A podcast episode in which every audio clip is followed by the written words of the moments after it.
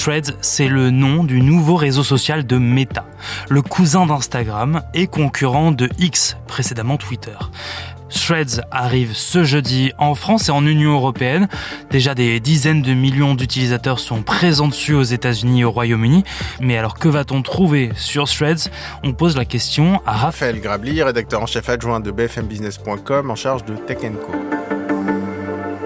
Threads, en fait, alors euh, sur la prononciation, ça peut être à l'américaine, euh, Threads, ça peut être Threads. Je pense que déjà, ça va être un petit sujet quand ça va arriver euh, en Europe et donc en France le 14 décembre, a priori. Si je veux résumer, c'est Twitter. Hein. C'est-à-dire que c'est une copie de Twitter réalisée par les équipes de Meta, donc Meta qui est la maison mère de Facebook, Instagram et WhatsApp. Donc le concept, c'est tout simplement du micro-blogging. Donc on publie des courts messages accompagnés de photos, de vidéos, et puis on se répond, et puis on se repartage, on se Qu'est-ce qu'on peut voir dessus? La même chose que sur Twitter, en moindre quantité. Il y a déjà quand même des millions d'utilisateurs parce que euh, Facebook a une force de frappe absolument colossale. Ce qui est revendiqué par Facebook en octobre 2023, donc c'est des données assez récentes, sachant que l'application est sortie en juillet 2023. 100 millions d'utilisateurs actifs mensuels. Twitter, c'est à peu près 350 millions d'utilisateurs actifs mensuels, donc c'est plutôt pas mal. Euh, après, ces chiffres, ça ne veut pas forcément dire grand-chose parce que euh, on n'a pas les chiffres pour les utilisateurs quotidiens et on a quand même l'impression aujourd'hui que ça se passe quand même toujours sur Twitter. Donc aux États-Unis, il y a des stars, il y a des politiques, il y a des médias qui ont créé hein, leur compte Thread pour être là. En fait, c'est en, se disant bon, c'est en train de naître. Donc il y a des contenus, hein, il y a des médias, enfin je veux dire, il y, y, a des choses, donc il n'y a pas du tout rien. C'est pas un fiasco du tout. Maintenant, la question, c'est est-ce qu'on y fait la même chose que sur Twitter? Bah, Pas encore. Les grandes annonces, les politiques, les journalistes, et puis les gens même aussi, euh, ils utilisent quand même davantage Twitter. Ils passent beaucoup plus de temps sur Twitter. Pourquoi est-ce que Meta, Facebook, Instagram s'est lancé dans la création d'un nouveau réseau social? Je pense qu'ils se sont dit qu'il y avait un coup à jouer, tout simplement, parce que finalement, un réseau social comme Thread, c'est pas le, techniquement le plus compliqué, je pense, pour une entreprise comme Facebook. Et puis, c'est une situation, c'est-à-dire qu'en face, il y a Twitter, il y a Elon Musk qui enchaîne les polémiques, qui fait fuir littéralement tous les annonceurs. Et donc les annonceurs sont toujours aussi en recherche. Ils disent, bon, on n'a plus envie d'aller annoncer sur Twitter entre un compte néo-nazi et un compte complotiste.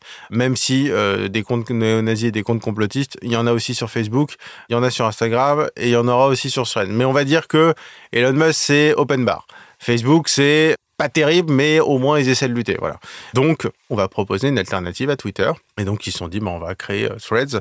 Il y a un espace qui est clairement euh, libre pour tenter. En tout cas, s'il faut tenter quelque chose, c'est maintenant ou jamais. Donc, Facebook tente le coup. C'est pas la première fois que des réseaux sociaux tentent de concurrencer Twitter. Qu'est-ce que euh, Threads aurait de plus? Bah, Une infrastructure et une puissance de frappe. Parce que oui, des réseaux sociaux qui concurrencent Twitter. Alors, on a parlé de Mastodon c'est pas tout à fait pareil. Mastodon, c'est des instances plus ou moins privées, c'est des canaux de discussion. C'est moi, j'aime pas trop comparer Mastodon à Twitter. La vraie application qu'on pourrait comparer à Twitter, c'est Blue Sky, qui est assez récente, qui a très peu d'utilisateurs. D'ailleurs, en fait, euh, ça ne fonctionne encore que sur invitation. Donc, faut avoir un code, faut être parrainé. Donc, c'est quand même pas disponible pour le grand public. Donc Facebook, c'est le seul qui a la force de frappe pour ça. Peut-être Google, mais enfin bon, Google, les réseaux sociaux, c'est quand même pas une très belle histoire. Ils savent pas trop faire.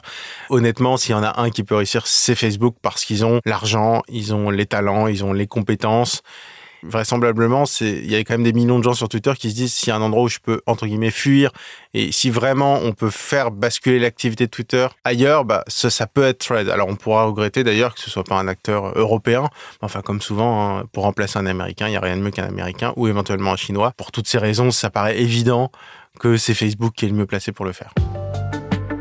Merci d'avoir écouté ce nouvel épisode de la Question Info. Tous les jours, une nouvelle question et deux nouvelles réponses. Si cet épisode vous a plu, n'hésitez pas à vous abonner, à laisser une note et un commentaire. Vous pouvez retrouver la Question Info sur toutes les plateformes d'écoute, sur le site et l'application de BFM TV. À bientôt.